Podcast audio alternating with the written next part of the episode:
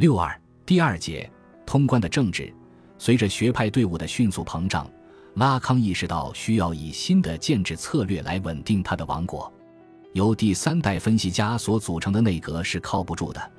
他们没有能力对新的形势做出有效应对。拉康必须自己动手。一九六七年夏，拉康开始酝酿改革方案。十月九日，一份文本被分发到会员手中。文本的题目就叫《十月九日提议》。提议分两个部分，在比较长的第一部分，拉康追溯了精神分析运动从国际精神分析协会创立到集中营时期的历史，思考了精神分析教会的等级制问题。在第二部分，他提出了一些预示着新的学派条例的原则。他说：“我们的出发点是从其外延。”这是激活一个学派的唯一可能的基础上来考虑精神分析领域的经验的根源，只能在精神分析经验本身中去找。我们的意思是说，要在其内涵上来界定，对于一种入门性的精神分析学的必要性，唯一值得说明的理由，就是为了那一领域的运作。这是什么意思呢？首先，所谓从外延上来考虑，指的是对精神分析运动建制层面的考量。而所谓在内涵上来界定，则是指精神分析经验的理论层面的评判。因此，拉康的意思是说，建制的运作必须取决于精神分析经验本身。一个人能不能成为分析家，取决于他的精神分析经验，而不是外在的建制。而这经验根本上说就是一种理论化，对精神分析实践的理论化。正是基于这样一个原则，拉康提出了他的改革思路。以前的五人评审委员会改由七个人组成，主任三个任意选出的分析家，三个也是任意选出，其实是由 A 挑选的普通会员。原则上，最后的三个人必须自己也在接受 B 的培训分析。这些人被称作放行人，他们的作用就是接受来自 MEAPM 的申请人的证言，后者被称作通关人，因为他们在申请分析家的资格。为此，他们必须接受一个所谓的通关测试。这一测试的程序是：申请者或者说通关人先向两位放行人陈述他的培训和他的分析的结果，接着放行人把陈述转交或放行给评审团的 A 和主任，由他们来得出 yes 或 no 的结论。如果被通过了，申请人便可获得 E 的头衔，即便他还不是 M。相应的，他的分析师也可直接晋升为 A。注意，在这里。评审团并不是一个教学委员会，它的作用不是去对申请者的临床能力做出评判，那是申请分析师会员资格的时候需要的，而是对他的精神分析经验以及理论化的能力进行评判。而且这一评判并无预设的准则可以依据，因为整个通关程序乃是基于一个原则，即每个人的分析都是独特的。关于这个通关程序。因为它关系到巴黎弗洛伊德学派后来的发展，以及拉康晚期研讨班中的许多思想，在此需要稍作几点解释。首先，这一程序的性质，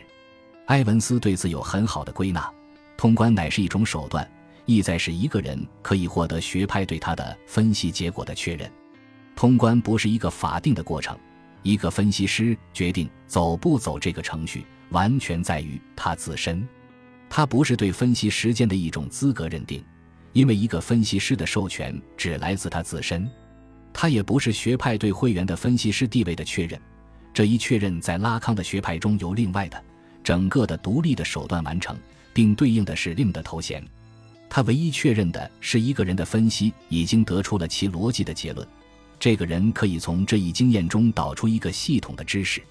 因而，通关关心的不是临床功能，而是教学功能。他旨在验证通过人将他自己的精神分析治疗的经验理论化，并由此得出精神分析知识的能力。其次，设计通关程序的理论目的，对拉康而言，这主要是针对他一直以来所强调的精神分析技术理论化的问题。用他自己的概念来说，就是分析的结果的问题。对于分析，一直以来都与两件事联系在一起：治疗和成为分析师。一个人去接受分析，可能是为了治疗，也可能是为了让自己成为分析师。在传统的认识中，能否从一个受分析者变成为一个分析师，主要看临床的经验和能力，看你能不能很好的解决自己和病人的问题，成功的消除症状。可在拉康看来，分析的目标不在于治疗，而在于让受分析者或病人学会阐释其欲望的真理真相。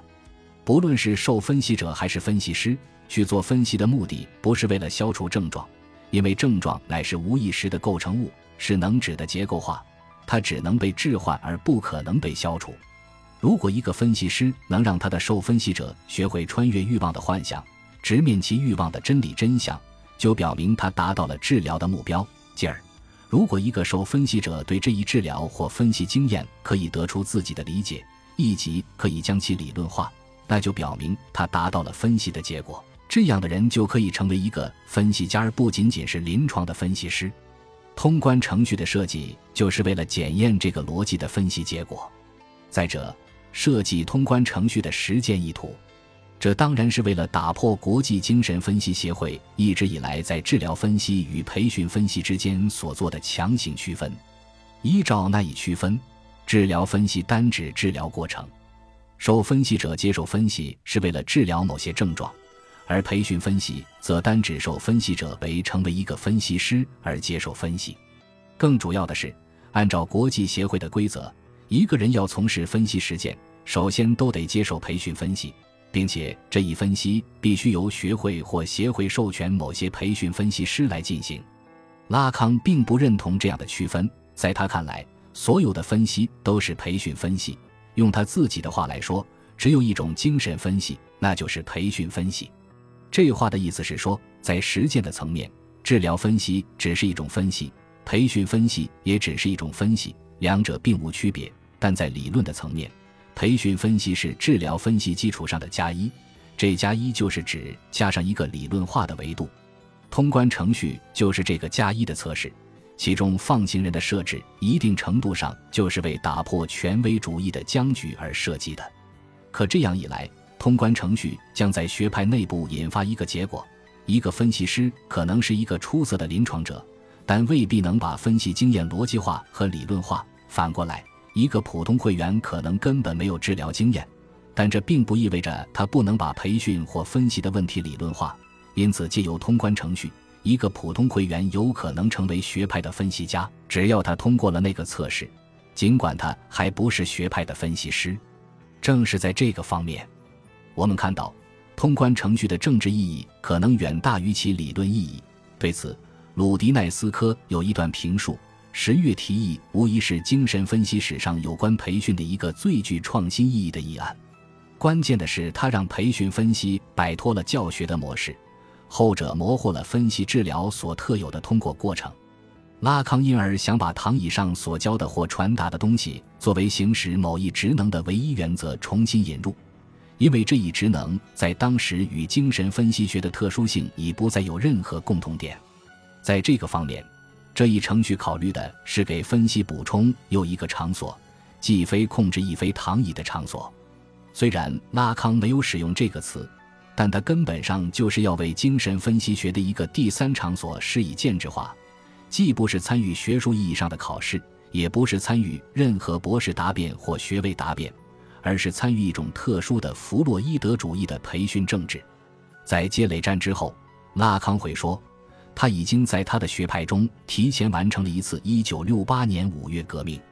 拉康的提案一经提出，立即在学派里引起轰动。反对的声音中有两种意见比较突出：一是认为通关程序不过是在强化拉康个人的权利，因为最后的决定权其实就在他手上；另一种意见则认为放行人这个角色的设立会损害到受分析者之间的关系，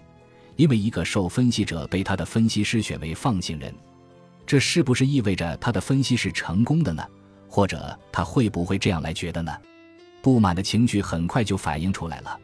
且主要是在第三代分析家当中。皮埃尔给拉康发了一个公开信，指责学派的章程不够完整，要求起草新的章程，成立专门的培训机构。瓦拉布热加也写了一篇长文，指责主席的专权，称内阁形同虚设，并对十月提议中的观点逐条反驳。强调控制分析或监督分析是一个人的分析的唯一语境。罗索拉托没有发表意见，但在十一月宣布退出学派，并于一九六八年一月加入了法国精神分析协会。奥拉格尼埃也没有正式提出批评，但他在罗索拉托退出后不久也宣布从内阁中辞职。还有勒克莱尔，他虽然赞成通关程序，但不久也辞去了内阁职务。六人内阁只有克拉维里尔继续留了下来，但他实际上也不赞成通关程序。一九六八年二月，新的领导班子组成，第三代人中只有克拉维里尔真正赢得了拉康的信任，他成为学派中权力仅次于拉康的人。当然，多数时候只是摆设。虽然一切都被置于拉康的绝对控制之下，但批评的声音还是不绝如缕。对通关程序的讨论一直在继续。在这个时候，第四代人也发出了自己的声音。这些人身处学派最底层，自一开始就注定只是拉康的棋子，而他们自己也乐于充当这一角色。他们很享受主体的那种自愿臣服状态，很享受与这种臣服相伴随的有限的自由。在他们看来，通关程序乃是对传统分析培训程序中分析师与受分析者以及老师与学生之间的那种等级关系的颠覆，是对倚老卖老的那些精英们的权威的挑战。当然。在一九六八年初，这些声音还缺乏足够的震撼力，可他们的时代已经到来了。